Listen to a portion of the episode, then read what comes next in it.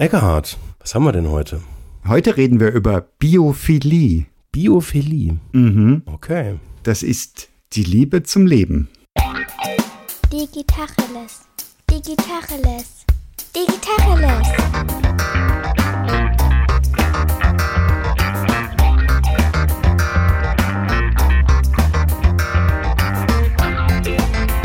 Mein Name ist Jens Wehrmann. Und ich heiße Eckehard Schmieder. Biophilie ist ein Ausdruck, den es schon eine ganze Weile gibt. Und der beschreibt die Liebe zum Leben. Das heißt, der beschreibt, dass Lebewesen sich für Lebendiges interessieren.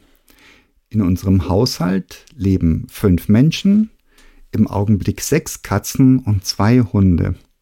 Und alle, also drei Gattungen leben zusammen in großer Stückzahl, relativ großer Stückzahl.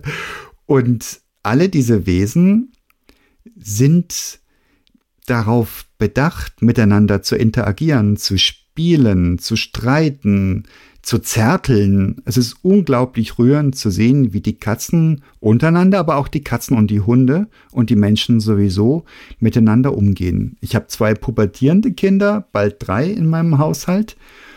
Wenn da die Emotionen hochkochen oder irgendwas, drück einem der Kinder eine Katze oder einen Hund in den Arm und sag, du kümmer dich mal kurz, alles ist gut. Die Kinder würden niemals auch nur ansatzweise den Tieren irgendein Harm zufügen. Und wir sind geradezu eifersüchtig aufeinander, wenn eines der Tiere, der Hunde oder der Katzen, einem von uns Menschen mehr Zuneigung zuwendet als den, dem anderen Menschen.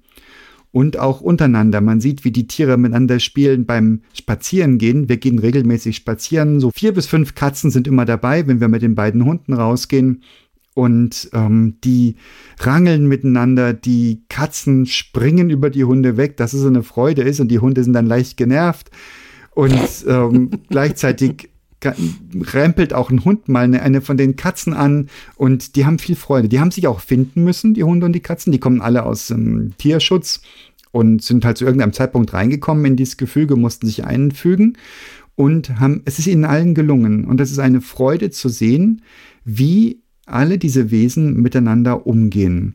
Es ist auch eine Freude zu sehen, wie Hunde und Katzen und Menschen Insekten beobachten und berühren zum Beispiel oder versuchen irgendwie auch mit den Insekten zu interagieren oder mit anderen Tieren draußen. Dann kommen wir an einem Kaninchenstall vorbei. Die essen die, oder? Katzen essen auch dann, so Insekten essen die auch.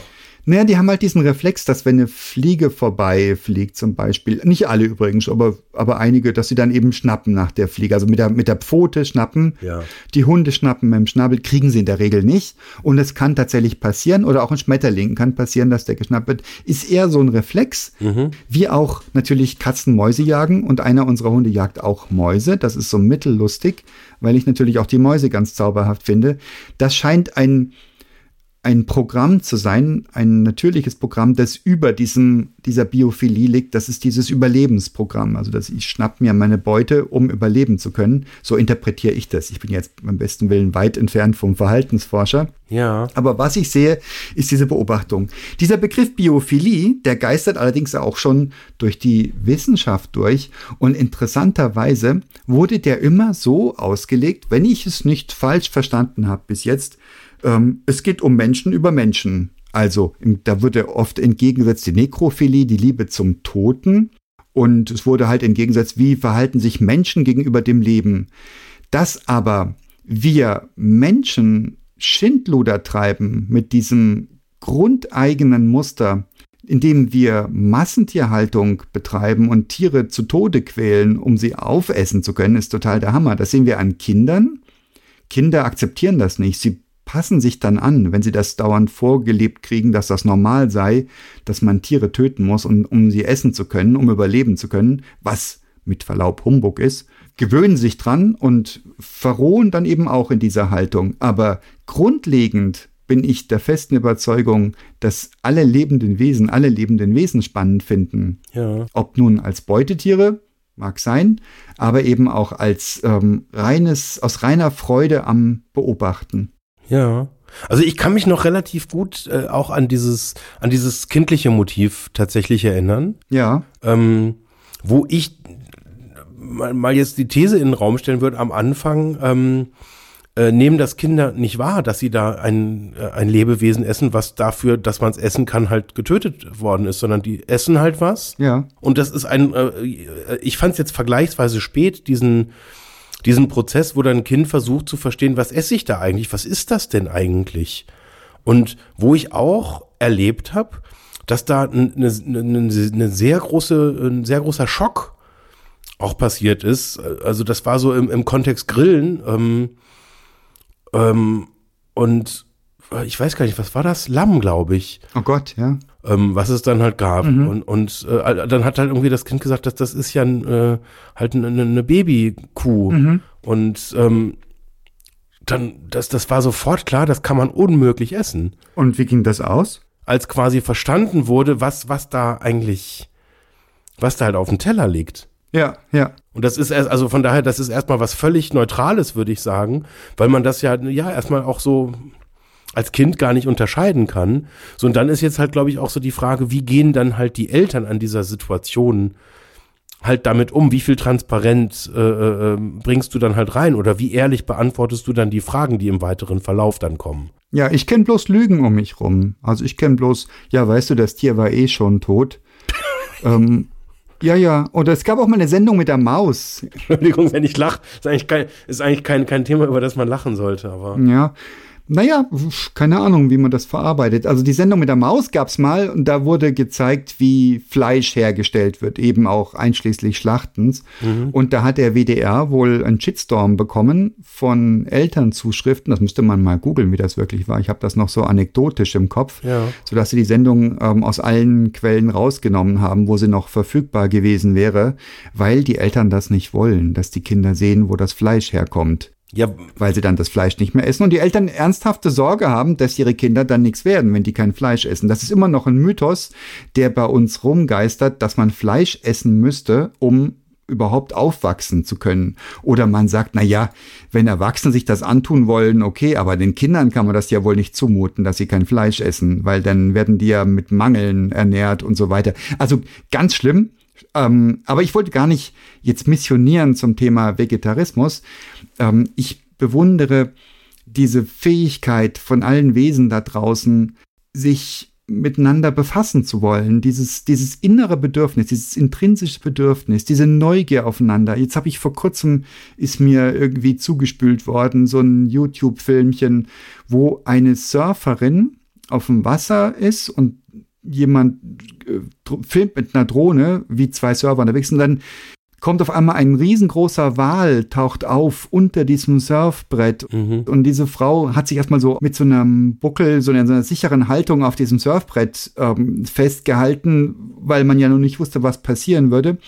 Und der Wal hat das Surfboard umspielt und hat dann kam raus mit dem Schnabel, also mit dem Maul und hat wohl ganz offensichtlich spielen wollen, hat das sogar ein bisschen angeschubst, dieses Surfboard. Und die Frau wurde auch immer zuversichtlicher, dass es alles gut ist. Dann kommt noch ein zweiter Wal dazu. Ich meiner geringen biologischen Fähigkeit nach waren das zwei Buckelwale, kam noch ein zweiter Wal dazu und dann haben die sich miteinander vergnügt und sind irgendwann weiter weitergezogen. Mhm. Die wollten spielen, ja, und das ist unglaublich, das zu sehen. Das rührt einem, äh, also rührt mich halt wirklich bis in die, in die Grundfeste. Und das bringt so mein, mein Weltbild, wie es von der Welt, wie wir sie heute haben, so tief durcheinander. Ich habe mit meinen Kindern einen Spaziergang gemacht, mit zwei meiner Kinder. Und wir kamen an so einem Schweinestall vorbei. Das war wahrscheinlich nicht Massentierhaltung, wie sie wirklich im Hardcore betrieben wird. Das waren aber ein Haufen, Haufen Schweine in so einem Gehege. Und da konnte man von draußen reingucken. Wir sind ins Gelände reingegangen. Das war jetzt nicht irgendwie großartig abgezäunt, war wohl verboten. Wir sind trotzdem rein und haben diese ganzen Schweinenasen, die sich dann uns entgegendrängelten, geherzt und gestreichelt. Und wenn du da die Kinder siehst und du gehst dann wieder dann kannst und die Kinder fragen, was passiert mit den Schweinen. Ja, die werden totgeschlagen und aufgegessen, totgeschossen beim Bolzenschussgerät oder anderweitig elektrokutiert oder was auch immer. Keine Ahnung, wie man Schweine heutzutage umbringt in so großen Massen, dass es sich rechnet. Das ist schon ein ganz bitteres Programm, ein ganz bitteres Programm. Und ich weiß es auch noch, gibt auch weniger dramatische Szenen noch. Ich bin als junger Mann mit meinem damaligen Hund, ein Jack Russell Terrier, der überhaupt nicht erzogen war, eine Straße lang spaziert, wirklich vor, der, vor dem Haus, in dem ich gewohnt habe. Und der Hund sah irgendwas auf der gegenüberliegenden Straßenseite und ich habe nicht aufgepasst und der lief nicht an der Leine und er sprang einfach auf die Straße und ein Auto mit einem jungen Mann und einer jungen Frau, also eine junge Familie, ähm, überfuhr ihn und der rollte sich dann, also sie, es äh, dotzte an die, an die Stoßstange vorne und er rollte weg, also auf die, über die Straße. Und ich habe mir die Seele aus dem Leib geschrien vor Entsetzen und habe den Hund ähm, aufgefischt auf der Straße. Er war ein bisschen verdattert, er war Gott sei Dank unverletzt. Das wusste ich zu dem Zeitpunkt nicht. Ich habe den Hund gesehen. In meiner Benommenheit, in meinem Schock habe ich mich bei dem Fahrer, der dann ausstieg, auch noch entschuldigt und gesagt, das ist mein Fehler, um Gottes Willen, das tut mir furchtbar leid. Was macht dieser Fahrer? Der geht nach vorne, guckt sich die Front seines Autos an und guckt, ob irgendein Schaden entstanden ist. Stellt fest, dass das Nummernschild leicht verbogen ist, biegt das wieder gerade und steigt großzügig wieder in sein Auto ein und fährt weiter, also ohne mehr da irgendeinen Kostenrechnung noch dafür stellen zu wollen, ohne eine Sekunde sich um den Hund zu kümmern. Krass.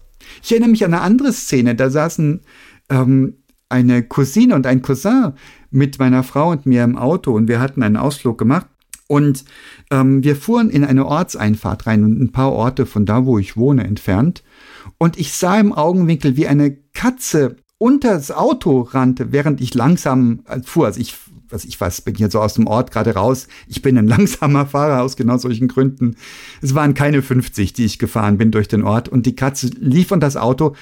Und ich konnte nicht ausmachen, wie sie wieder, dass sie wieder davongelaufen wäre. Und ich war bin sofort angehalten und dann haben wir die Katze nicht gesehen ums Auto rum. Dann haben wir gedacht, um Gottes Willen, vielleicht habe ich sie verletzt und sie müsste irgendwo sein. Meine Frau und ich sind natürlich sofort ausgestiegen, um nach der Katze zu suchen, falls sie sich schwer verletzt irgendwo rund, also zurückgezogen hätte und irgendeinem Gebüsch versteckt oder sowas. Und ich erinnere mich noch, wir haben dann irgendwann die Suche aufgegeben und ich erinnere mich an die tiefen entsetzten Gesichter meines Cousins und meiner Cousine, wie man so ein Geschiss um eine Katze auf der Straße machen kann. Also das war wirklich, die waren entsetzt, die saßen im Auto und dachten, wann geht's jetzt endlich weiter? Sind die jetzt ganz bescheuert? Und da habe ich das persönlich das Gefühl, dass mein, mein Erleben von Biophilie ganz drastisch, ganz drastisch divergiert mit dem, was ich um mich herum erlebe von den Menschen. Und natürlich ganz jeden Tag im Restaurant zu beobachten, aber eben auch in solchen Begebenheiten, die jetzt nicht notwendig mit totgeschlagenen Tieren, die man dann essen will, zu tun hat. Ja.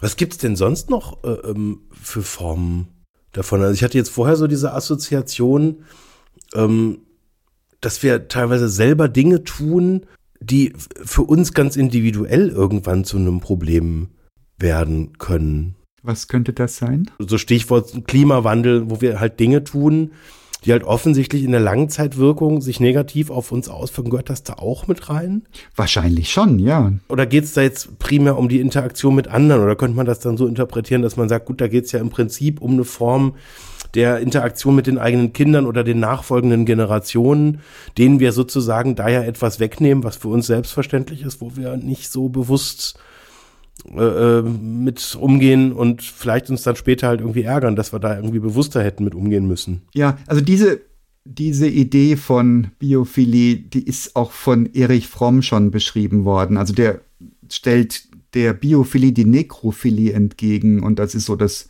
Verfallssyndrom, während ähm, die Biophilie eben das Wachstumssyndrom ist. Das ist tatsächlich sehr, sehr, ähm, wie nennt man denn das, androzentrisch, also rein auf den Menschen ausgelegt äh, beschrieben. Und auch so ein, wir machen unsere Welt kaputt, da kannst du das sehen als wir zerstören die Welt für unsere, unserer Mitgeschöpfe. Mhm. Oder du kannst sagen, wir zerstören unsere eigene Welt. Und das ist wahrscheinlich so eine anthropozentrische Sichtweise, ähm, die gar nicht mit den Tieren zu tun hat oder mit den Mitgeschöpfen, Pflanzen ja auch, ne? sondern ähm, da geht's um uns selber. Wir wollen weiterleben und überleben und dann ist es natürlich idiotisch, wenn wir uns die, diese Lebensgrundlage zerstören. Scheint also allen plausibel und trotzdem machen wir es alle aus den bekannten Gründen. Ja, weil wir träge sind, weil wir gar nicht sehen können, was wir gerade tun. Obwohl wir es schon sehen können, gucken wir weg. Ist ein bisschen so wie eben auch diese ähm, Massentierhaltung.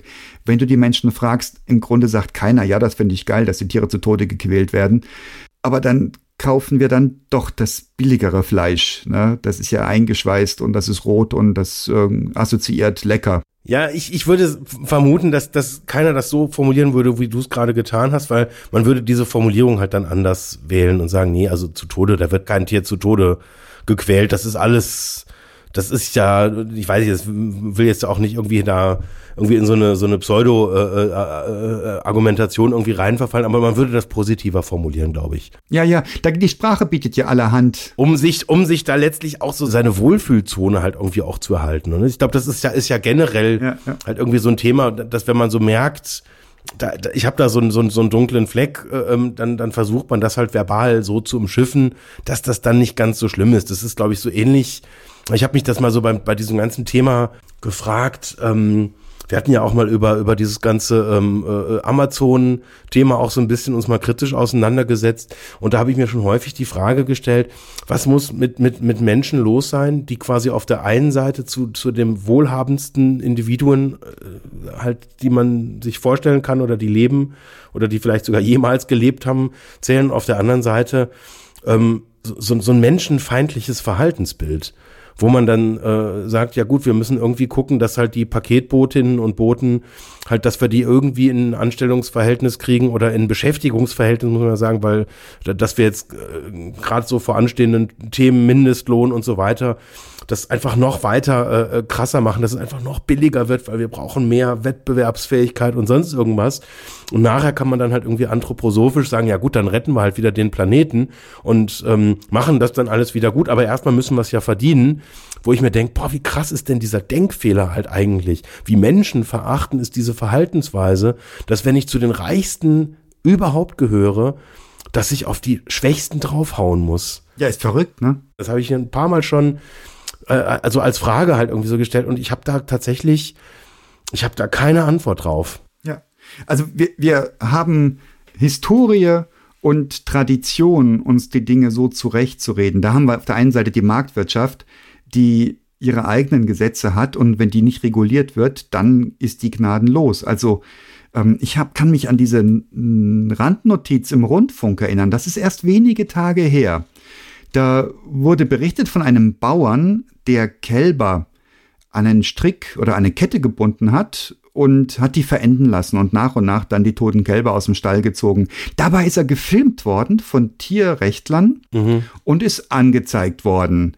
Ähm, Soweit so schlecht und das ist jetzt dann zu einer Verhandlung gekommen. Das weiß ich gar nicht mehr genau, oder da weiß ich gar nicht genau, ob das zu dem Zeitpunkt war gerade erst berichtet worden, dass es zur Verhandlung kommt. Da gab es noch kein Urteil. Und es wurde ein Experte zugezogen und der wurde befragt, wie kommt es, dass ein Bauer seine Tiere verenden lässt, an der Kette die Kälber verenden lässt. Und der Experte sagte, Schuld daran sind die niedrigen Marktpreise für Kälber. Und das tut der unwidersprochen. Also da ist nicht eine Redakteurin oder ein Redakteur, die sagt, hören Sie mal, hallo, geht's noch? Marktpreise? Lässt man Kälber verenden, verenden, weil sie kein Geld bringen? Und die sind wahrscheinlich noch nicht einmal die Kugel wert, um sie einfach tot zu schießen, weil die kostet mich ja auch noch mal 1,50 Euro. Keine Ahnung, was eine, was eine Gewehrkugel kostet. Aber lieber lässt man sie verenden, weil dann habe ich überhaupt keine Kosten mehr, ne? sondern ich muss bloß kurz den Platz zur Verfügung stellen und dann muss ich sie halt wegschleifen. Aber das ist wohl ein notwendiges Übel, damit die Kühe weiterhin Milch geben. Das ist eine völlige Perversion. Wie gesagt, der Bauer sei dahingestellt, was da für Figuren rumrennen. Es mag sicher auch ganz ehrenwerte Bauern geben, das muss ich mal wirklich dazu sagen, und Bäuerinnen. Das war mit Sicherheit keiner von dieser Gattung ehrenwert. Aber wie wir ganz normal in unseren ganz normalen öffentlich-rechtlichen Medien darüber berichten, über so einen Tierskandal, es ist unglaublich. Oder vor wenigen Jahren ein Urteil, wo Puten so gezüchtet wurden, dass die gar nicht mehr gehen konnten, dass die so eine fette Leber haben, die ist vorne am Hals, so am, am Brustteil, Hals, vom Hals zum Brust, dass die immer umkippten und dass ihre Beine wegknickten. Das haben Tierschützer wieder gefilmt, illegal, sind eingedrungen und der Putenhalter hat sich darüber beschwert und hat die angezeigt. Und die Tierschützer haben in Anspruch genommen, dass hier ein höheres Gut dagegen steht, nämlich da ist Tierquälerei im Gange. Und deswegen haben sie sich das Recht genommen, das zu filmen, zu dokumentieren und, und ähm, eben auch den Hausfriedensbruch zu begehen. Der Richter hat geurteilt, dass das Bedürfnis der Ernährung über dem, der Tatbestand steht, dass diese Tiere zu Tode gequält werden. Also dass sie praktisch ihren Lebtag nicht einen glücklichen Tag haben können, an dem sie nicht, in dem ihr nicht ihre Beine wegknicken. Und das ist eine dieser Perversionen, als ob es um Ernährung ginge. Niemand braucht gequälte Puten essen. Wenn wir uns vegetarisch ernähren würden, wäre die komplette Welternährung gesichert, wenn wir noch die Verteilung hinkriegen würden. Mhm. Niemand braucht gequälte Puten. Aber dann heißt es Ernährung. Wenn dieses Argument nicht mehr zieht, spätestens dann heißt es, naja, die Arbeitsplätze. Also das ist eine ganz, ganz, ganz krasse Sache. Ich habe gerade mal, während wir sprechen, die Definition von Erich Fromm von Biophilie gegoogelt. Mhm. Erich Fromm hat das schon ganz früh definiert, zum ersten Mal in die Seele des Menschen äh, 1964, später nochmal aufgenommen in äh, Psychoanalyse und Ethik 1900, nee, das war sogar noch früher, das war von 1947.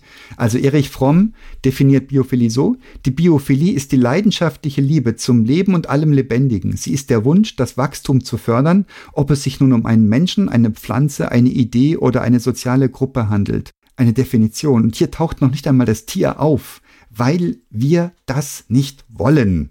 Wir wollen nicht wissen, dass die Tiere Geschöpfe sind. Jetzt habe ich wieder diese, die, die mit uns mitleiden können und mitfühlen. Und ich habe jetzt wieder diese, diese absurde Geschichte gehört.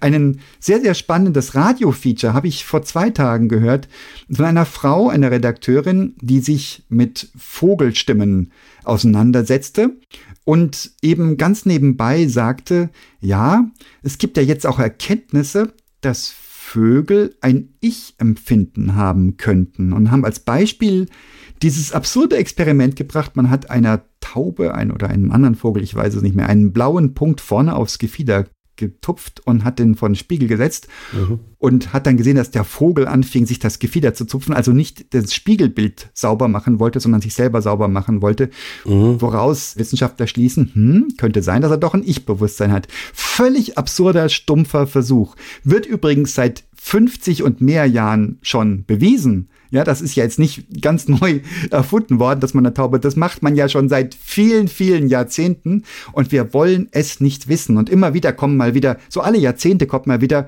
Forscher haben festgestellt, dass Fische wohl offensichtlich doch leiden können, indem sie nämlich Säure ins Fischwasser reinkippen und die Fische dann in irgendeiner Form zappeln und, und leiden. Ähm, das wird dann wieder vergessen schnell, weil so wie wir mit Fischen umgehen und wie wir Fische fangen und töten und verenden lassen, ist völlig absurder Wahnsinn. Auf Eis ähm, langsam krepieren, ähm, ersticken. Wir wollen es nicht wissen. Und so wie diese Definition von Biophilie von Erich Fromm Tiere einfach mal ausklammert, ist es völlig absurder Wahnsinn, dass wir damit leben und dass wir uns das antun und dass wir so unterwegs sind. Dass wir einfach, ja, ist egal. Ja, also ähm, ich will's, was ich nicht, was nicht in meinen Kram reinpasst, will ich nicht sehen. Hm, analog zur Klimakatastrophe. Ne? Ich fahre dann doch wieder mit meinem SUV zum Bäcker und hole mir einen Takeaway-Kaffee, weil ist doch so schön komfortabel und habe ich mich dran gewöhnt. Mhm. Ja, ich glaube, da kommen jetzt viele Dinge ähm, tatsächlich zusammen. Also dieses, dieses träge Momentum, dass wir halt einfach die Dinge so erhalten wollen, wie sie halt immer waren. Und ich weiß nicht, ob das jetzt, das, ist jetzt auch ehrlich gesagt so ein bisschen äh, äh halt so äh, angereichertes Halbwissen. Dieses ganze Thema Fleisch, da, da gab es ja real knappe ähm, Situationen, wo einfach zu wenig Fleisch halt da war und dann wahrscheinlich wir irgendwann angefangen haben, jetzt in der Nachkriegszeit oder die damals lebenden Menschen, die unter Unterernährung gelitten haben, dann irgendwie quasi das kompensiert haben und dann irgendwie dieses Gut Fleisch zu essen, was lebensbejahendes halt hatte. Also von daher äh, irgendwann glaube ich dann einfach aufgehört, das weiter in Frage zu stellen und halt irgendwie bis zur Perversion halt irgendwie einfach weitergeführt. Das war halt ein Wohlstandsattribut, ne? Ich konnte sagen, ich habe es geschafft. Aber ich würde das, diese ganzen historischen Geschichten, da wage ich mir kein Urteil zu bilden. Ich meine, natürlich, wenn du mich fragst, habe ich schon ein Urteil, aber würde ich das mal ganz ausklammern, weil wir nicht wirklich wissen können, wie das damals war. Ne? Also aus dem Rückblick Schlauberger zu sein, das ist immer einfacher. Ich frage mich heute, heute wissen wir doch alles. Heute haben wir doch alle Möglichkeiten der Welt. Heute können wir doch vollkommen wertvolle vegane Nahrungsmittel zu uns nehmen, ohne jeden Aufwand. Ja, ich kann inzwischen gibt so jedes zweite Restaurant hat ein veganes Gericht auf der Karte und ich muss überhaupt nicht auf irgendwelche tierischen Produkte zurückgreifen, ohne jeden Verzicht. Ja, es sind leckerste Sachen, die es gibt, ohne jeden Verzicht. Und wenn ich in Gottes Namen kein Restaurant in der Nähe habe oder ich kann es mir einfach im Internet bestellen, drei Klicks entfernt. Ne? Ich finde ja auch Zalando und ich finde ja auch H&M im Internet oder Ikea oder was auch immer.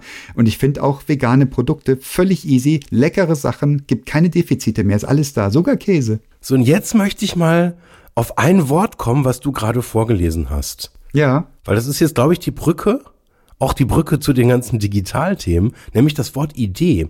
Da stand das Wort Idee drin, die Liebe zur Idee. Ja, stimmt, das habe ich ganz großzügig überlesen gerade, ja. Und die Idee beinhaltet jetzt genau das, dass es eben auch neue Konzepte gibt, Dinge anders zu machen. Ja.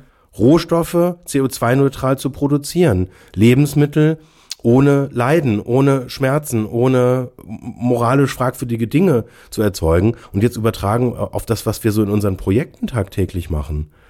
Ähm, auch da, wir gehen an vielen Orten wird mit Ideen sehr lieblos umgegangen, weil die Ideen im Widerspruch zu dem stehen, was wir gestern, vorgestern und die Tage davor getan haben. Hast du ein Beispiel, das vielleicht auch die Hörerinnen und Hörer kennen, irgendwas, was du im öffentlichen Diskurs wahrnimmst? Ja, ich meine, gut, wenn wir jetzt, wenn wir beim Thema Vegetarismus sind, wenn wir beim Thema Klimawandel sind, dann immer doch mal das Thema Elektroauto als Beispiel. Guter Punkt. Also sagen wir mal, es gibt gar keine Nicht-Beispiele, ja. Oder? Das ist, das ist doch genau das Thema. Da ist eine Idee und ich, ich erlebe das so im, im zeitlichen Wandel auch. Mhm. Weil ich, ich kann mich noch so dran erinnern, als das so, äh, so gestartet ist, was auch immer das jetzt genau bedeutet und wann das gestartet ist, aber jetzt so aus meiner Perspektive, wann es für mich gestartet ist, ähm, wie hart die Argumentation da teilweise und wie Hanebüchen und wie an den Haaren herbeigezogen ist und wie veraltet auch. Das ist, also ich kam mir da teilweise wirklich so vor, wie, ja, das, das Kind muss doch Fleisch essen, sonst kann da ja nichts draus werden. Das sagen die Leute ja heute noch, das sagen ja Ärzte und Ärztinnen sagen das noch. Ja, ja, ja. Ich habe neulich von diesem äh, ehemaligen Rennfahrerlegende Röhrl, der hat irgendwie so einen geilen Satz gesagt. Ich habe mich weggeschmissen, so nach dem Motto, ja, ich bin ja schon alt, ich habe keine Zeit mehr an einer Ladesäule mit meinem Elektroauto, also mit einem Elektroauto zu stehen. Ja, den Post habe ich auch gelesen, aber ich glaube, das hat er nicht gesagt. Das ist ein Meme, das hat er nicht wirklich gesagt. Ich glaube es nicht. Das mag ein Meme sein, aber dieses Meme, das ist doch teilweise genau die Realität. Ja, leider. Wo man einfach Argumentationen anführt, ähm, wo man sagt, ja, das ist noch nicht auf dem und dem Level und ja, das ist auch gar nicht bewiesen, dass das überhaupt besser ist und oder dass jetzt irgendwie das Elektroauto, dass das halt irgendwie ersparende Effekte bringen soll. Ähm, und wo man noch irgendwelche Altstudien halt auch aus der Tasche ziehen kann, ähm, die teilweise auch von hanebüchenden Fakten halt ausgehen, die mit der heutigen Realität halt gar nicht mehr übereinstimmen, die aber trotzdem ernsthaft ähm, immer noch von Leuten auch so als argumentative äh, Grundlage halt herangezogen werden, Mhm. wo ich mir so denk, vor fünf Jahren, okay, verstehe ich irgendwie noch, dass jemand eine vor fünf Jahren schon veraltete Studie heranzieht, aber ich meine, wir leben jetzt aktuell in einer Zeit, ähm, die häufigst oder das häufigst verkaufteste Elektroauto, äh, das- das häufigste Auto überhaupt ist mittlerweile schon Elektroauto. Ähm, die, die Zeiten haben sich irgendwie geändert und diese in die Jahre gekommenen Argumentationen ähm, hört man immer seltener und trotzdem ist da ein ganz, ganz großer Bestandteil in der Bevölkerung immer noch hart ignorant unterwegs. Was sind denn die Gründe? Und lass es ein Meme gewesen sein, es ist, es ist ja völlig fein. Und es gibt ja immer noch Leute, die dann irgendwie so eine Grenzargumentation dann haben und sagen, ja gut, aber es ist so die, die Mangelernährung bei, bei, beim, beim vegetarischen Leben, wo man sagt, ja gut, dann habe ich doch da Ausfallerscheinungen und ich brauche doch mein, mein Fleisch. Ich meine, ich muss jetzt, wenn ich das sag, schon irgendwie lachen. Ähm, ähm, und das ist bei vielen Dingen so, ob das jetzt eine neue Idee ist, ob das eine Innovation ist, ob das ein Produkt, was eben noch nicht 100% ausgereift ist, wo man dann einfach ganz schnell in so eine Rolle reingeht, wenn man das halt nicht haben will oder wenn einem das Gefühl, gefühlt halt was wegnimmt, was halt ganz, ganz wichtig einem zu sein scheint. Ähm, und das wird mich jetzt echt mal so, vielleicht kommen wir da ja so ein bisschen äh, äh, tiefer rein. Was ist denn das für ein Effekt?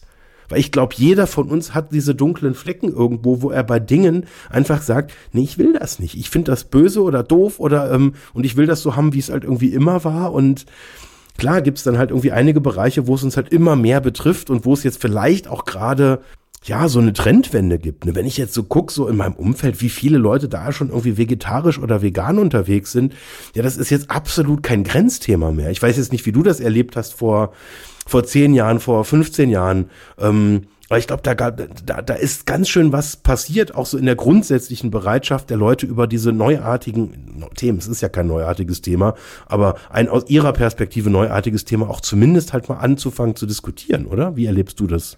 Ja, also 100 Prozent so. Ich erinnere mich noch, dass ich einen Workshop in Zürich hatte. Das ist vielleicht 15 Jahre her und ich bin da am Abend vorher angereist und bin noch ein bisschen spazieren gegangen und da sind so wunderbare Hügel, so Weidenberge sogar um Zürich rum und ich bin da spazieren gelaufen und hatte auf einmal ein Hüngerchen gehabt und da war so ein kleiner Gasthof in diesen Weinbergen, wirklich, also in Fußnähe zur Stadt, zum Stadtzentrum Zürich. Und ich bin reingegangen und sagte Guten Abend und äh, sagen Sie, könnte ich etwas Vegetarisches und wollte noch weiter Fragen bei Ihnen zu essen haben? Und der Wirt schmiss mich geradezu raus. Nein, sagte er. Also es, ähm, das war für ihn wie ein Fluch oder wie jetzt kommt jetzt kommt der Antichrist auch noch zu uns hier äh, in unsere hatte er ein Kreuz in der Hand und gesagt, weiche von mir. Das hat noch gefehlt. Ich, hab, ich meine Knoblauch gerochen zu haben. Nein, ähm, du hast was ganz Wichtiges gesagt. Also, warum tun wir diese Dinge? Ob es Fleischessen ist, ob es Dieselfahren ist. Äh, ich erinnere mich an diesen Menschen, der im O-Ton im Radio sagte, ich werde immer Diesel fahren. Dümmste aller möglichen Bemerkungen. Und warum tun wir das? Es ist Gewohnheit, Bequemlichkeit, es ist gesellschaftlicher Konsens, es ist dieses dieses eingefahren, etwas ist eingefahren. Und du hattest gesagt, etwas wegnehmen, das mir wichtig zu sein scheint. Ja, Dieselfahren scheint mir wichtig zu sein. Mein ganzer Stolz ist mein SUV vor der Tür. Die Leute würden es nicht so direkt sagen, aber es ist so. Und du merkst es daran, fahr doch mal mit dem Schlüssel über den Lack von einem SUV, wenn der, wenn der Besitzer, ich vermute, das gibt auch eine männliche Affinität, dort mag auch Frauen geben, nebendran steht, das ist wahrscheinlich hart am Todesurteil. Also da würde jemand wahrscheinlich sehr, sehr schnell hart an der Grenze zu, zu körperlicher Gewalt stehen. Probier's mal aus, ist eine witzige Sache. Ja, ja. Dann lieber die Mutter beleidigen, ist dann auch irgendwie besser. ja. Ihr lieben Kinder zu Hause am, am Radio, don't try this at home. Versucht das nicht zu machen. Das war nur eine hypothetische, ein hypothetischer Gedanke. Also, etwas wegnehmen, das mir wichtig scheint. Da kommt ja dann diese ganzen, die wir jetzt auch in diesem Wahlkampf hatten, diese ganzen Defizit- und Verbotsdiskussionen, Hilfe. Man will mir was wegnehmen, das geht ja gar nicht. Diese absurde Speed-Limit-Diskussion, ne? also wo dann die ähm, Liberalen wieder argumentieren, ja, auf Landstraßen gibt es ja viel mehr Tote, was ja beweist, dass langsamer Fahren nicht sicherer ist. Und das ist so unsinnig und schon zehnfach und hundertfach widerlegt. Nein, es geht nicht darum, dass du Landstraßen mit Autobahnen vergleichst, sondern du vergleichst äh, regulierte Autobahnen mit nicht regulierten Autobahnen und siehe da, es gibt signifikant weniger Tote auf Autobahnen mit Geschwindigkeitsbegrenzungen. Aber wir wollen es nicht wissen, weil man mir was wegnehmen will. Schnell fahren muss ich dürfen. Ja, also vielleicht ein, ein, ein, ein, kurzer, ein kurzer Zwischeneinschub, eine Erinnerung an uns selber. Wir müssen irgendwann unsere Valomat-Folge nochmal, wenn dann die, äh, ähm, die Regierung steht und auch die, die Regierungsaussagen zu den Themen, über die wir gesprochen haben, da müssen wir nochmal eine Reprise machen. Unbedingt. Weil ich glaube, wir kommen, also ich bin mal gespannt, also und dann nochmal unsere Punkte quasi entlang der Realität einfach nochmal abgleichen. Ein Best-of, ja. Weil also ich habe ein paar, ich, bei dem Thema bin ich gerade sofort auch in Resonanz äh, äh, getreten. Ja, ich hab's gemerkt. Weil da, da sind ein paar, also ich fühle mich sehr gut aufgehoben gerade bei den ein oder anderen Themen. ja, aber pass auf, Jens, du bist nicht in Resonanz getreten, du bist in Reaktanz getreten. Du hast in der Valomat-Folge gesagt, du willst schnell fahren können und du hast gesagt, ich will kein Speedlimit. Und das ist genau so ein Ding. Das ist mit Sicherheit weißt du, dass das irrational ist, aber du willst es und du versuchst es dir rational zu erklären. Ähm, welche habe ich von diesen Dingen? Also ich, alles würde mich wundern, wenn ich nicht sowas auch hätte. Dinge, wo ich mich irrational verhalte ähm, und es mir schön rede, es mir hinrede. Wahrscheinlich tausend Sachen ne, in diesen ganzen Grenzbereichen. Mhm. Ja, aber vielleicht mal ein, ein wohlwollender Erklärungsversuch. wohlwollend. Danke. Nein, nein, ich meine, ich habe so ein bisschen Angst, dass wir jetzt in der Folge so abdriften. Ja, ist halt alles doof und irgendwie alles böse und Ja. weiß nicht was. Erklär mal. Ein Versuch. Ich kann es nicht erklären. Also vielleicht natürlich doch. Nein, aber wir leben halt in einer äh, ähm, in einer Entwicklungsphase gerade, wo wir ein Maß an Veränderungen zu verarbeiten haben, wie das, glaube ich, historisch ist. Wenn ich mir überlege, in welcher Geschwindigkeit sich in den letzten 100 Jahren Dinge teilweise entwickelt haben oder eben auch nicht entwickelt haben und mit welchem Affenzahn. Ich habe das irgendwie vorher so gedacht bei diesem ganzen Thema, ähm, wo wir so um neue Medien und so weiter halt geredet haben. Ähm, diese ganze Smartphone-Ära, das ist eine Dekade, die das auf dem Buckel hat. Die meisten Menschen haben noch keine zehn Jahre ein Mobiltelefon. Äh, Social Media noch viel jünger. Wir, äh, die ganzen modernen Effekte, ähm, unter denen wir gerade zu leiden haben oder mit denen wir uns gerade auseinandersetzen, das sind ultra junge Entwicklungen, die die meisten Menschen ähm, noch miterlebt haben oder die meisten Menschen haben miterlebt, dass gewisse Dinge wie zum Beispiel ein Smartphone einfach noch nicht erfunden war Ja. oder ein Facebook oder ein LinkedIn. Und das sind Dinge, die sich jetzt quasi schon als so einen langfristigen Status quo halt feiern, sind es aber de facto halt gar nicht, sondern das sind Dinge, die uns teilweise auch hart überfordern. Und da kann ich irgendwie total gut nachvollziehen, dass es einfach auch, ich habe das vorher diese schwarzen Flecken genannt, dass es genau eben diese Bereiche gibt, wo ich sage, hey, ich kann nicht jedes Jahr alles wieder in Frage stellen. Und ich will mein Schnitzel nicht aufgeben und ich will mein Diesel nicht aufgeben und ich habe das Auto gerade gekauft und ich will nicht, dass es mir jetzt jemand verbietet. Ja. Ja. Oder ich will halt auch mein, mein, mein Kack-Speedlimit nicht aufgeben und so weiter und so fort. Und jeder hat, glaube ich, so diese, diese Punkte, wo er irgendwann sagt, hey, jetzt werde ich, jetzt werde ich äh, reaktant, jetzt es ist jetzt genug, ich kann nicht mehr. Ich brauche auch irgendwie noch mal so ein paar Sachen und ich will verdammt noch mal meinen Fernseher nicht von der Wand schrauben, weil es ist einfach, es ist too much. Ich kann dieses Maß an, an Veränderung ähm, nicht, nicht in allen Bereichen halt irgendwie permanent ertragen. Ich brauche ein bisschen auch mal so meinen Bereich wieder, wo alles irgendwie so ist, wie es früher war und äh, wo auch alles irgendwie gut werden wird, auch wenn ich mich mal, mal ein Jahr nicht komplett radikal verändere. Ja, das kann sein. Die These ist jetzt, dass diese Reaktanz deswegen kommt, weil wir zu viel Veränderung zu verarbeiten haben. Das ist unstrittig, dass wir viel Veränderung und, und Tendenz steigend, also Veränderung zur Zeit, da die Kurve geht nach oben. Ne? Also wir haben immer mehr Veränderungen in immer kurzer Zeit zu ertragen. Dagegen, aber gegen die These, dass daher die, Resonanz, die Reaktanz kommt, möchte ich mal halten, eine Beobachtung, einen Zeitungsartikel aus Fürth aus dem Jahre Wann ist diese, die erste Eisenbahn in Deutschland zum ersten Mal gefahren von Nürnberg nach Fürth? Ich krieg's nicht mehr zusammen. Boah, vor über 100 Jahren. Vor über 100 Jahren. Und da, diese Eisenbahn, die fuhr 30 kmh.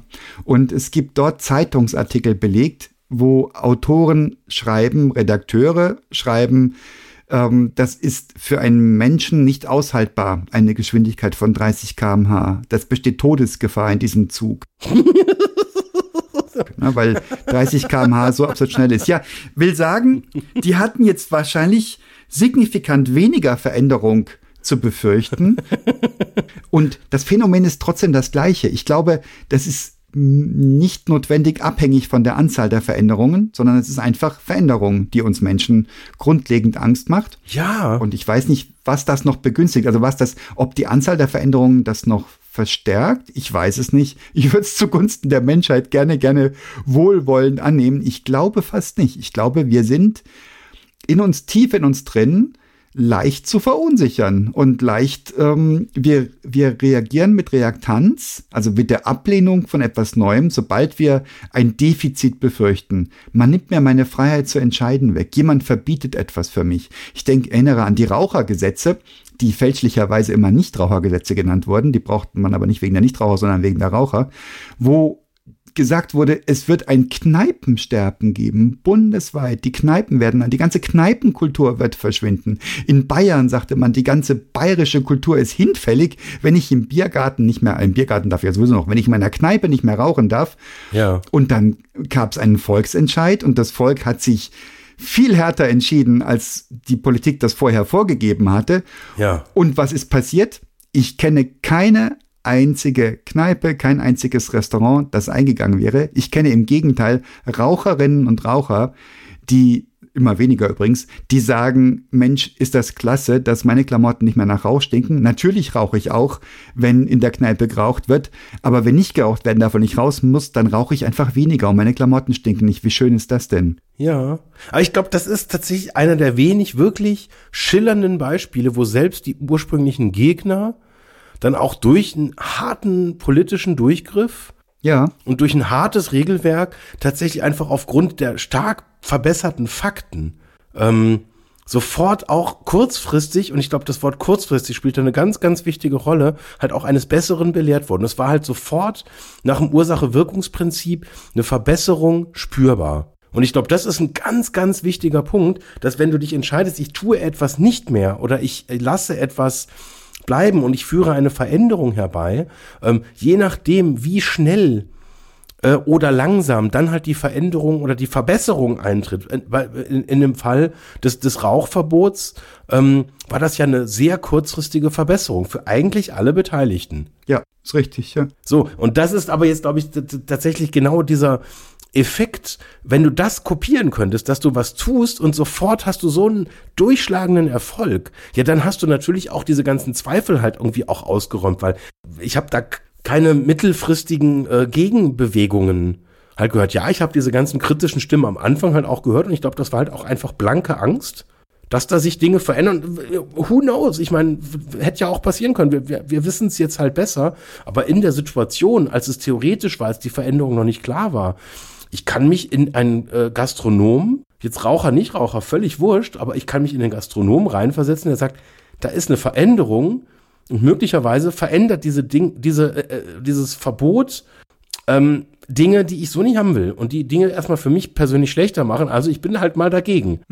Das finde ich einen völlig legitimen Impuls, sich auch ein Stück weit, wenn ich etwas bewahren will, was ich gestern hatte, zu sagen, ja, ich hätte gern, dass es so bleibt, wie es gestern war, weil ansonsten ja, ändert sich die Dinge und im blödsten Fall, wenn es gestern richtig gut war, ja, also vielleicht bleibt es im allerbesten Fall halt einfach so, wie es war, aber die Wahrscheinlichkeit, dass es halt schlechter wird, und da können wir jetzt gleich gerne in die Generalisierung gehen. Aber ich glaube, das ist ein sehr normaler Impuls, sich erstmal gegen die Dinge, die ich nicht kenne, die ich nicht weiß, was sie machen, aufzulehnen und sagen, nee, ich will das nicht haben. Und ich glaube, dass jeder, der ähm, in dieser Verantwortung ist, egal ob das jetzt ein neues Gesetz ist, ob das eine, eine neue politische Bewegung, wie wir mit, mit, mit Tieren töten umgehen oder wie wir mit irgendwie Innovationen umgehen oder mit neuen Produkten, die wir an den Markt bringen wollen. Ich glaube, das ist ein ganz essentiell spannendes Momentum, dass man sich genau diese Barrieren ganz bewusst klar macht, äh, beziehungsweise, das ist jetzt misleading, ähm, das, das passiert ja nicht bewusst. Diese Barrieren, die sind ja massiv unbewusst, die sind vielleicht seit Kindheit antrainiert. Wenn meine Eltern immer sagen, ey, ähm, eine Mahlzeit äh, oder eine Mahlzeit wird dadurch definiert, dass da in der Mitte des Tellers ein großes Stück Fleisch liegt und das andere, ich meine, wie heißt das schon? Das ist eine Beilage. Ja, so bin ich aufgewachsen. Also zu einer Mahlzeit gehörte Fleisch. Genau, und, und alles andere ist halt so, wie hat der Bernd Stelter das immer gesagt, eine Sättigungsbeilage. Ja, genau, genau. Eine Kartoffel, ein Reis dazu, nicht wahr? Ja. Also zwei ganz, ganz wichtige Punkte. Ich bin gerade ganz geflasht von dir, mein lieber Jens, das so äh, krass auf den Punkt zu bringen. Die kurzfristige Verbesserung, die ist sicher wichtig. Ähm, ob es da um das Rauchen geht, ob es um die Anschnallpflicht geht, wo ich mich erinnere, dass in, in Italien T-Shirts mit einem schwarzen Balken gedruckt wurden, damit man ohne Gurt Auto fahren konnte, ohne von der Polizei angehalten zu werden. Völlig absurder Wahnsinn. Da konnte man aber kurzfristig zeigen, schau mal, so und so viel 100 Tote weniger pro was auch immer, Zeiteinheit. Ja, ja, an das Anschnallen kann ich mich auch noch so ganz, ganz, ganz grob erinnern, ja. Ja, Harter Punkt, ne? ja, genau. Und da, auch da wurde Zeta und Mordio geschrien. Man kann mich doch nicht zwingen. Aber auch wieder ganz kurz, ich meine, da ist es ja auch so, keine Ahnung, also aus heutiger Sicht, weil es halt so wahnsinnig normal ist, würde man ja fast den gegenteiligen Impuls haben, wenn man sagt, ja, das, das, die Autos sind so gut mittlerweile, wir brauchen gar keine Anschnallgurte mehr. Aber ich glaube, das stimmt sicher nicht. Ne? Haben wir ja, haben wir ja auf Flughöhe, wenn wir, wenn wir auf 10 Kilometer fliegen in unseren schönen Flugzeug, haben wir das ja auch nicht mehr. Da braucht es halt auch nicht. Ja. Wir würden uns hart wieder gegen das, wo wir uns ursprünglich mal gegen gewehrt haben, dann wieder wehren und sagen, nee, das könnt ihr uns doch nicht wegnehmen. Ihr könnt doch jetzt nicht die Anschnallgurte ver, ver, äh, verbieten, nur weil ihr irgendwie behauptet, ja, das mit der Knautschzone von Autos, das macht das ja eigentlich überflüssig. Gibt jetzt wissenschaftliche Erkenntnisse. wir werden hart wieder dagegen, ähm, nur eben auf der anderen Seite des Spektrums, ne? Ja, ja, aber das wäre krass auch. Ich, also, wenn ich mal den Gurt vergesse anzulegen. Ich meine, die ganzen Autos heute haben ja solche Alarmfunktionen, aber ich weiß noch, irgendwie zwischendurch hatte ich mal auch einen, der, der mich nicht gewarnt hat. Und meine Frau sagte, hey, du bist ja gar nicht angeschnallt.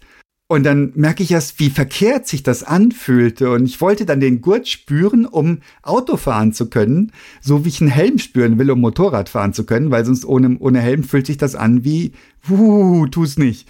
Also, ja, ja, genau. kurzfristige Verbesserung erhöht die Akzeptanz. Ähm, total spannend. Bei Corona haben wir das ja auch gesehen. Jetzt mal von der Minderheit der Querdenkerinnen und Querdenker abgesehen die große Mehrheit ist ja, die sieht das ja ein. Die sieht Maskenpflicht ein, die sieht Impfungen ein ähm, und die ganzen Einschränkungen. Die, wenn die das nicht tun würde, würde das nicht so geschmeidig funktioniert haben, die letzten anderthalb Jahre. Also das heißt, wir sehen das ein, weil wir die Zahlen geliefert kriegen. Schau mal, Jetzt sind ähm, die Intensivbetten wieder okay. Mhm. Wir konnten eine Triage vermeiden. Das ist sicher auch ein, dramatisches Erlebnis. Ein Arzt, eine Ärztin muss entscheiden, du stirbst, ja. weil du wirst wahrscheinlich eh nicht überleben. Und hier die junge Frau, die darf jetzt weiterleben. Also Sauerstoffgerät bitte rüber. In Italien war das so, in anderen Ländern auch, bei uns nicht.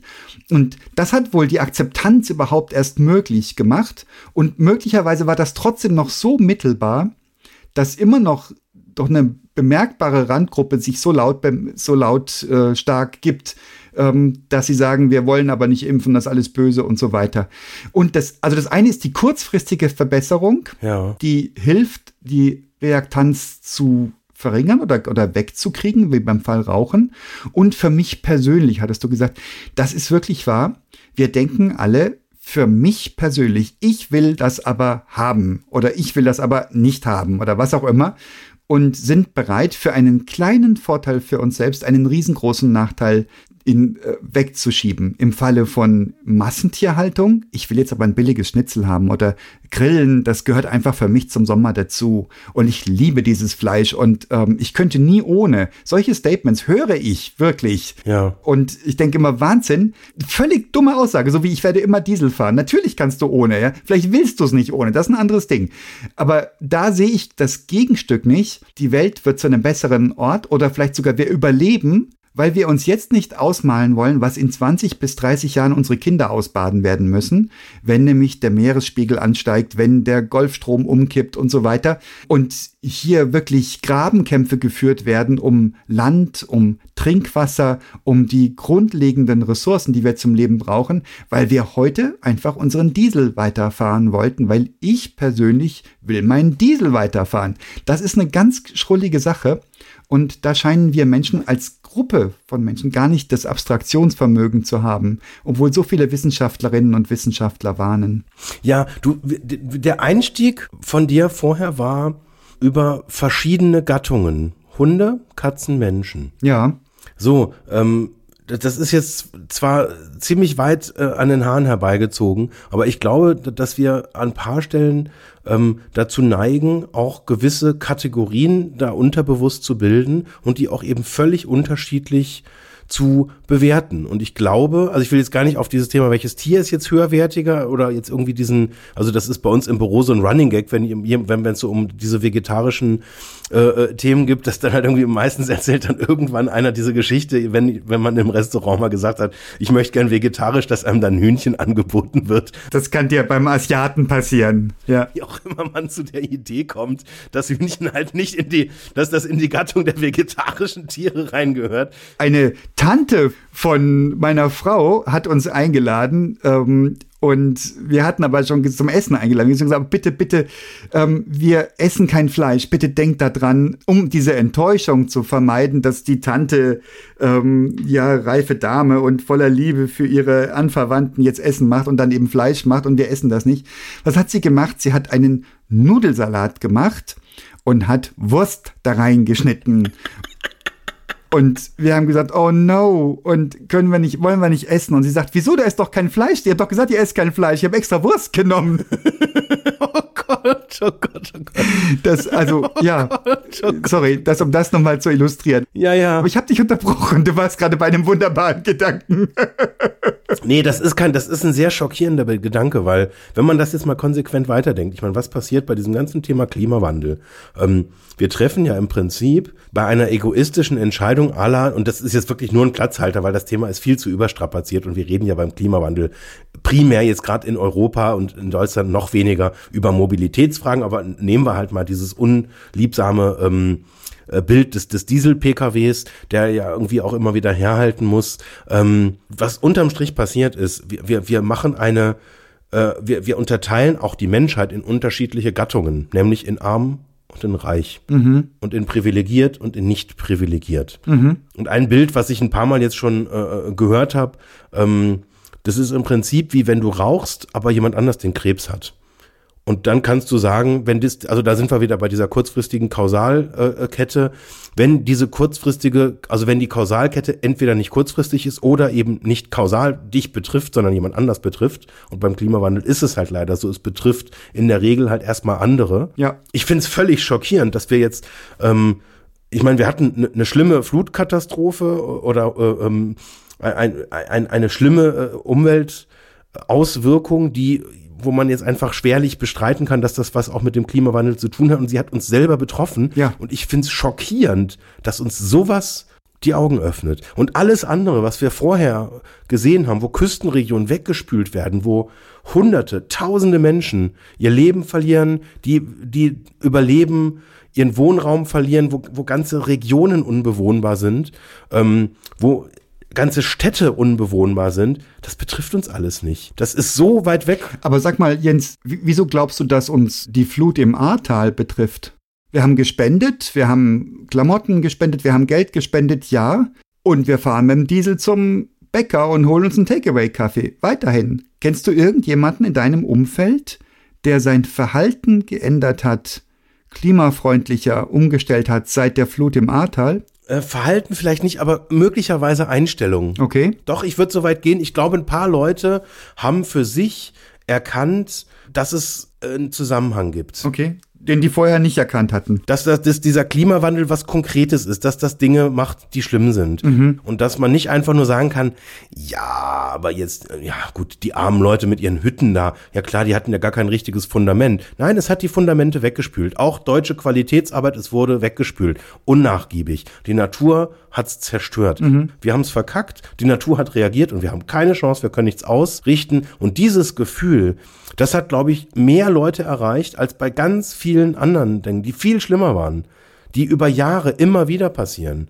Und, und da sind wir halt wieder bei, bei diesem Thema, was betrifft uns, was betrifft uns nicht. Und ich glaube, das ist leider die harte und bittere Konsequenz beim Thema Klimawandel. Wir können sagen, wir machen so weiter, weil es betrifft andere und im Zweifel können wir uns, weil wir halt privilegiert sind, weil wir reich sind, ja, wir können uns ja zur Wehr setzen. Ja gut, dann bauen wir halt einen, ja, erhöhen wir halt äh, den Deich, dann erhöhen wir halt den Wall, dann bauen wir uns irgendwie ein anderes Fundament, dann machen wir Rettungszäune, dann mhm. leben wir halt einfach nur noch im zweiten, dritten, vierten Obergeschoss, was auch immer, ne? Das ist jetzt so ein bisschen an Haaren herbeigezogen, aber ich glaube, das ist so ein Stück weit die Konsequenz, dass wir eben Leben gegeneinander abwägen und sagen, was ist höherwertiges Leben, was ist weniger wertiges Leben. Und ich meine, das ist, ob man es jetzt will oder nicht, aber das ist ein Stück weit, das ist die Konsequenz, auf die es, glaube ich, mittelfristig hinausläuft, dass wir eine stärkere Unterscheidung zwischen unterschiedlichen Kategorien auch innerhalb der gleichen Gattung, der gleichen Art ja. sprechen werden. Das ja. kommt auf uns zu. Und das ist zutiefst unhumanistisch, ne? Und es ist auch gegen, also es ist nekrophil, es ist nicht biophil, es ist das Gegenteil. Es ist eigentlich, dann sollen die anderen sterben, ja? Wozu waren wir Menschen immer schon drauf auch, ja? Und wir haben uns auch schon ganz gezielt Gruppen gesucht, dieses ganze Rassismus-Thematik, äh, Antisemitismus, das ist immer so, das ist schon cool, wenn man sich selbst in der überlegenen Gruppe wähnen darf und so gefühlt ein moralisches Recht bekommt, über die eigenen Verhältnisse zu leben oder auf Kosten der anderen zu leben. Und faktisch machen wir das jetzt, ne? Faktisch leben wir auf Kosten der armen Weltbevölkerung. Das ist so ein Nord-Süd-Gefälle. Und das nehmen wir hin gerade. Also auch du und ich. Also ich will mich da jetzt auch nicht als den, den Heilsbringer hier darstellen. Ich bin da auch entsetzt drüber, wie diese Mechanismen funktionieren. Und das gibt bei mir genauso den Punkt, wo ich sage, jetzt gebe ich da auf. Ich mache, ich gucke, dass ich das hinkriege, was ich selbst hinkriegen kann. Aber dann komme ich auch wieder bei den Klischees raus. Ich fahre mit dem Lastenrad einkaufen statt mit dem Auto. Das rettet die Welt auch nicht. Und trotzdem habe ich das Gefühl, es ist so wichtig, das zu tun. Ne, dass ich das, diese Kleinigkeiten tue. Ja. Aber dieses Fliegen schon. Aber ich habe auch wirklich in meinem Freundeskreis Leute, die wirklich vernunftbegabt sind, die jede, jeden finanziellen und intellektuellen Freiraum haben, Dinge bewusst zu entscheiden. Und die fliegen zweimal im Jahr in Urlaub. Ja. Und ich sag, Leute, habt ihr es klingeln gehört oder nicht? Und die sagen, ja, das sollen erstmal die da oben entscheiden. Ja, ja. Sollen die mir das erstmal verbieten, dann kann ich ja auch reagieren. Vernunftbegabte Menschen, ja. Nein, aber an einer Stelle, da möchte ich tatsächlich jetzt nochmal einhaken, weil ähm, ich habe tatsächlich beim Thema äh, gendergerechte Sprache meine Meinung in, in, den Let in der letzten Zeit ziemlich radikal geändert, mhm. weil ich für mich am Anfang von paritätischer Besetzung von Machtpositionen, äh, sprachlichen Veränderungen.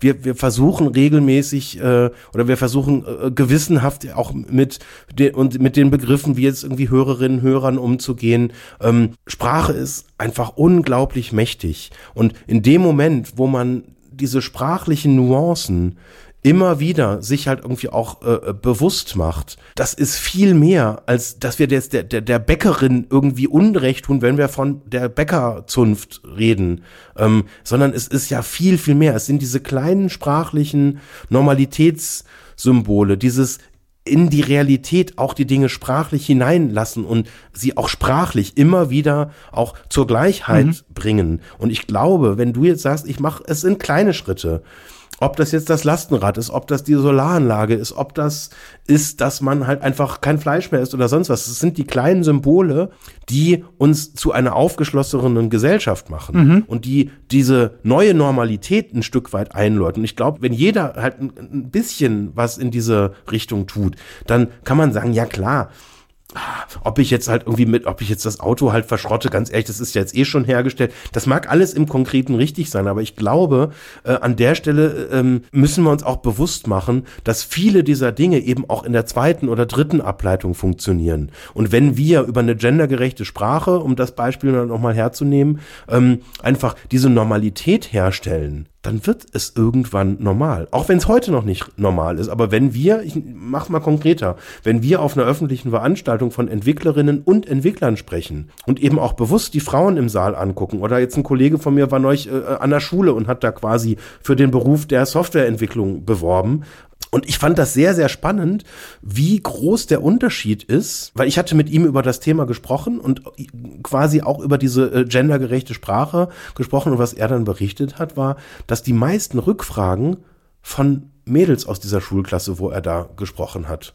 kamen. Ich fand das unglaublich spannend, dass dadurch, dass du die Sprache veränderst, sich Verhaltensweisen anders ausprägen. Du setzt mit Sprache eine neue Normalität an und genauso ist das, wenn du sagst, ich fahre jetzt mit einem Lastenfahrrad vom Supermarkt, weil irgendwann erkennen die, dass sie halt fünf Parkplätze wegmachen müssen und da halt einfach Plätze für Lastenräder machen müssen. Ja. Und das ändert unglaublich viel. Es ändert in unseren Köpfen halt unglaublich viel. Absolut. Der CO2-Ausstoß der paar Autos, ob die da jetzt stehen oder nicht, das ist im Konkreten erstmal egal. Aber auch dieses Signal, auch mal so im Freundeskreis zu sagen, hey, wir fliegen jetzt nicht in Urlaub.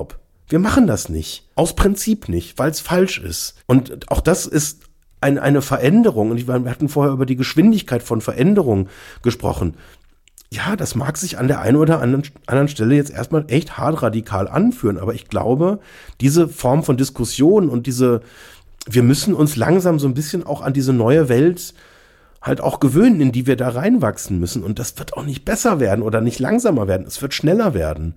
Und von daher, boah, warum nicht über die kleinen Symbole gehen? Ja, aber das macht mir richtig Mut. Ich bin vollkommen d'accord ich neige dazu, die Veränderungsgeschwindigkeit zu langsam zu finden. Irgendwie neige ich dazu, so ein bisschen Panik zu schieben, gerade was die Klimageschichte angeht, ohne es zu wissen natürlich. Was bin ja kein Wissenschaftler, ich habe keine Ahnung, was da wirklich passiert. Anscheinend ist es dringend und ich glaube, du hast vollkommen recht. Symbole und Sprache, also sprachliche Symbole und, und dingliche Symbole sind es wahrscheinlich, die uns den Arsch retten werden, wenn das schnell genug um sich greift. Ein Symbol ist ja auch, wenn du zu einem Discounter gehst und eine ganze Regalfläche von veganen Produkten entdeckst dort. Das heißt ja auch schon, dass es angekommen ist in der breiten Masse. Das ist ein Symbol. Ja, klar. Ja, oder vegetarische Brotaufstriche. Hammer. Also auch da bin ich immer wieder überrascht, wie normal das halt irgendwie einfach aktuell schon ist,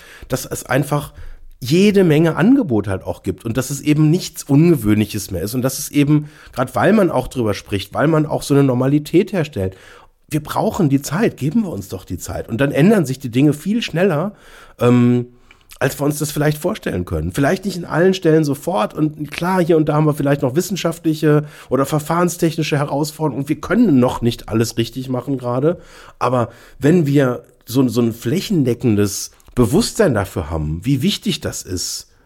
Und, und wie gesagt, also dieser, dieser, dieser Querverweis auch zum Thema gendergerechte Sprache oder paritätische Besetzung, ähm, ich fand das jetzt auch in der ein oder anderen heraus äh, äh, oder ähm, in der ein oder anderen Auseinandersetzung ein ganz spannender Gedanke, dass wir diese Regularien brauchen, solange wir das nicht aus eigener Kraft hinkriegen. Also angenommen, nehmen wir das Beispiel von vorher, wir würden jetzt den, die, das Rauchverbot äh, wieder lockern und sagen, macht doch alle, was ihr wollt.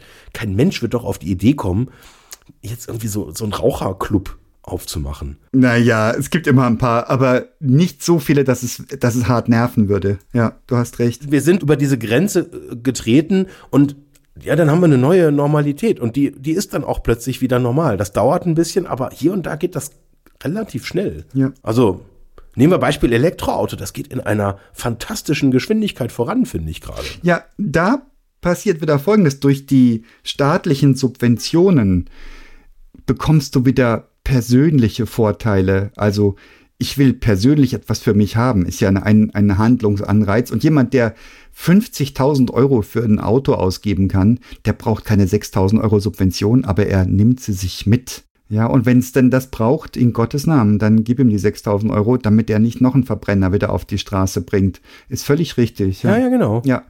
Aber das ist sehr, sehr tröstlich, mein Lieber. Ein sehr tröstlicher, abschließender Gedanke. Sprachliche und dingliche Symbole verändern uns langsam hin zu einer neuen Normalität.